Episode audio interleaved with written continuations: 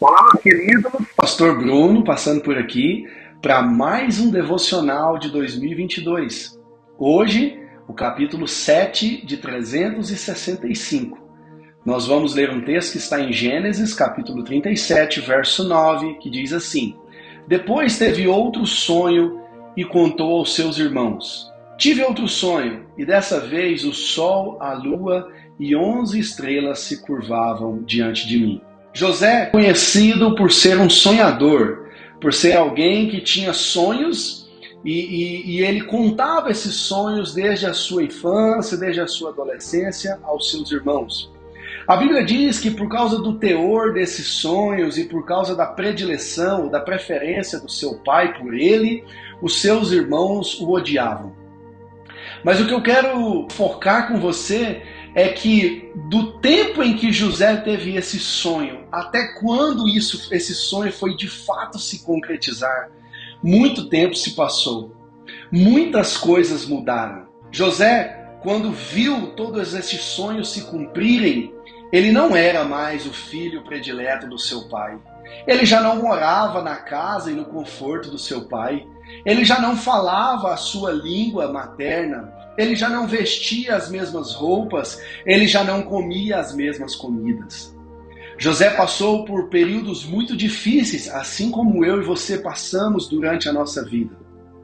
Talvez quando recebemos um sonho, quando recebemos uma palavra de que algo de bom vai acontecer na nossa vida, nós ficamos muito felizes, nós planejamos, nós sonhamos, mas nos esquecemos de lembrar que existe um período, um período de teste, um período probatório e principalmente um período preparatório. Você já parou para pensar que os teus sonhos, que os projetos, que tudo aquilo que Deus já falou a teu respeito ainda não aconteceu por você não estar preparado? Imagina José, um menino mimado, um filho, um filho predileto de 11 filhos, numa casa, ele ser, ele ganhar tudo isso que Deus falou, todas as os seus pais o adorando, os seus filhos adorando. Isso colocaria José ainda mais mimado, ainda mais difícil de lidar com toda essa bajulação, com toda essa rendição das pessoas por ele. Poderia pensar que ele era um Deus, que ele era alguém totalmente insubstituível ou totalmente autossuficiente. Foi preciso José ser vendido como escravo, servir como escravo, ser preso, ultrajado, humilhado, acusado, para ele quebrantar toda a sua dificuldade, toda a dificuldade do seu coração.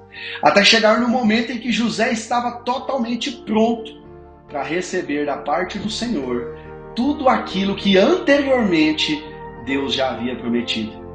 O que eu quero nos mostrar o fim das coisas. Ele pode mostrar aquilo que ele deseja para a minha vida e para a sua vida.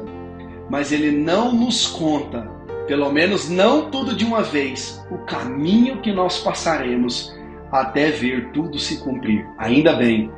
Imagine se José soubesse de tudo isso, que ele seria vendido, preso, vendido como escravo, trabalhado como escravo, sendo preso, acusado injustamente, passando tanto tempo na prisão para depois ver tudo se cumprir. Louvado seja Deus, porque Deus faz tudo no tempo certo e da maneira certa.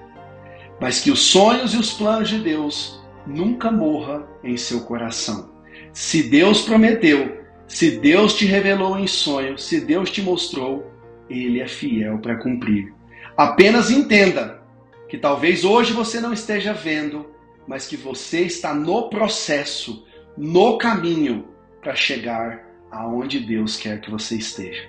Deus abençoe você em nome de Jesus.